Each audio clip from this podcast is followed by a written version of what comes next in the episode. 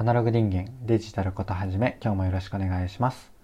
はいどうもゆうとです。この番組は聞いてるだけでほんのちょっと IT リテラシーがアップしちゃうそんなお得なお話を日々してるラジオになってます。たまたま聞いちゃった方もほんの少し聞いていってくださると嬉しいです。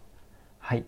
ということで今日は何の話をしようかなっていうと折りたたみスマホは弱々三拍子が揃っているっていうテーマでお話をしてみようかなと思います。はい。で今日も別になんかそんなサービスに文句を言うというよりは、えっと、新しいこう商品に対して僕が思うことを、まあ、新しい商品の紹介も含めて、えっと、していこうかなというそんな回になってます。なんとなくながらでいつも通り聞いてください。はい。ということで本題に入っていきたいんですが折りたたみスマホっていうのが、えっとまあ、出ているのかな？もう結構出てきていてて できて、できてきて、えー、なんかちょっと噛んでるんですが、できてきていて、えっ、ー、と、要は、えっ、ー、と、折りたためた方が画面が大きいよねとか、えー、そういう話だと思うんですよね。で、技術的なところを言うと、その有機 EL っていう液晶画面っていうのは、えっ、と、こう、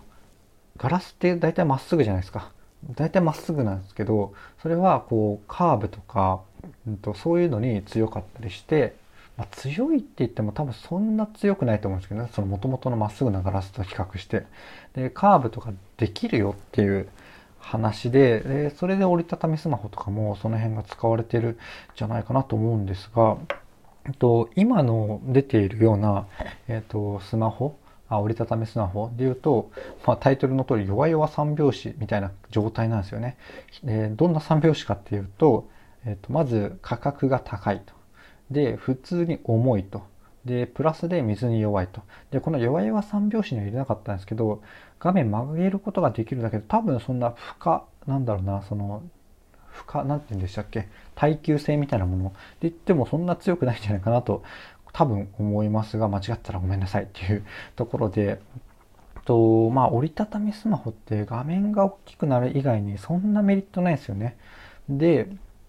うんと、まあ、傘ってで個人的によくあの 出す話で傘の話あるんですけど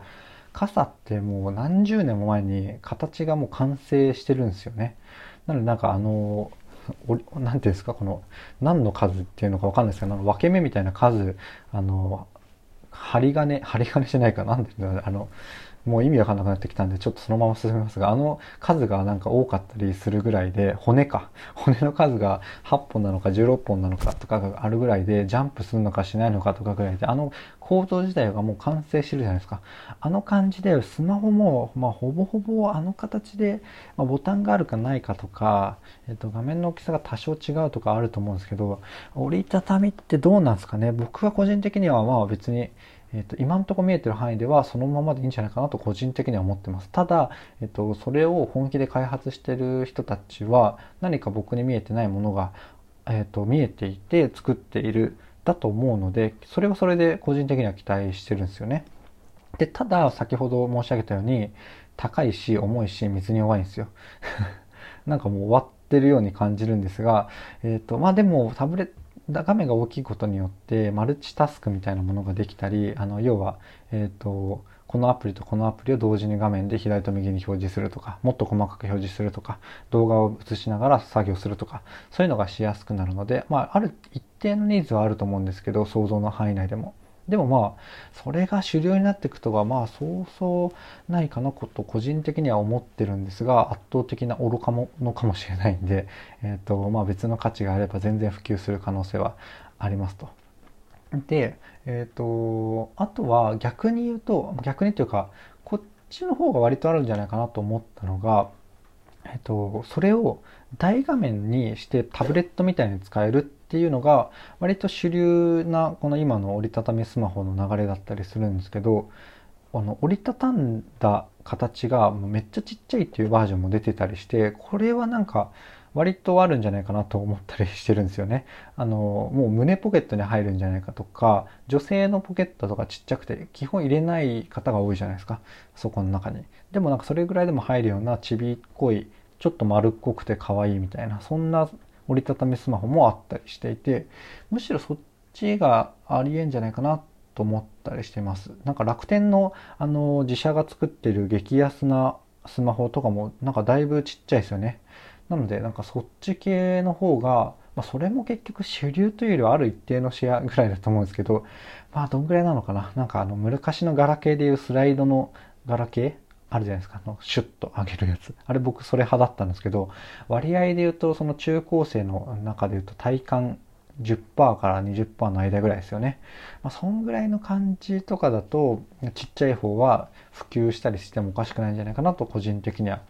思ってますっていうのと繰り返しになるんですが僕がこの大画面のスマホを否定してるわけじゃないですけどまあ流行らないんじゃないかなと思ってるところは、うんと、完全な愚か者でもう別の全く新しい価値があるかもしれないっていうのは、えっと、思っといて思っといて？覚えておいていただけるといいかなと思います。でプラスでじゃあ僕はどんなものがこう来るのかなって思うかっていうと多分あ別の話でも言ったかと思うんですけどもうスマホのこの片手で持つ持ってそこに画面があるっていうスタイルじゃないものだと思うんですよね。なんかスクリーン的にも空中が画面になるとか、えーと、そういうものをよく話したりするんですけど個人的にはなんかそういう感じで、まあ、何らかの別にこの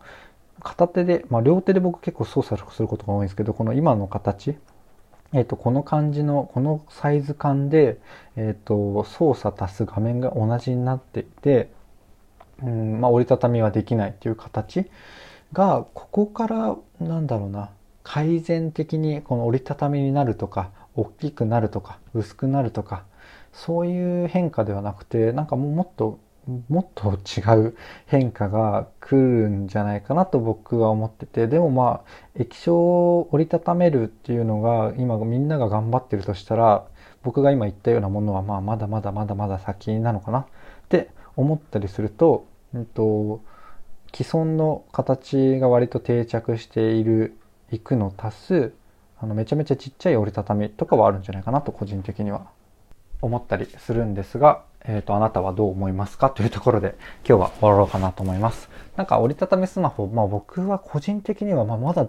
触ったことがないので、えっ、ー、と、こんなことを言って、まあちょっと反省をしてるんですが、えっ、ー、と、ちょっと触ってみて、それはそれでまたレビュー感想みたいなものは、えっ、ー、と、シェアしてみようかなと思いますので、ぜひまた聞いてみてください。というところで、今日の話は終わりなんですが、こんな感じで何かアプリとかウェブとか、えっ、と、テクノロジー的なもの、デバイス的なものとかを取り上げて、えっ、と、だらだらと話すような番組になってます。その中で1秒でも、ちょっとだけでも、えっ、ー、と、あなたの役に立つ話ができればいいなと思ってやっている番組になってます。ちょっとでも良かったかなとか役に立つなって思ってくださった方、いらっしゃった、いらっしゃればいいねとかフォローとかコメントとかレターいただけると嬉しいです。というところで最後までお聴きいただきありがとうございました。ではまた。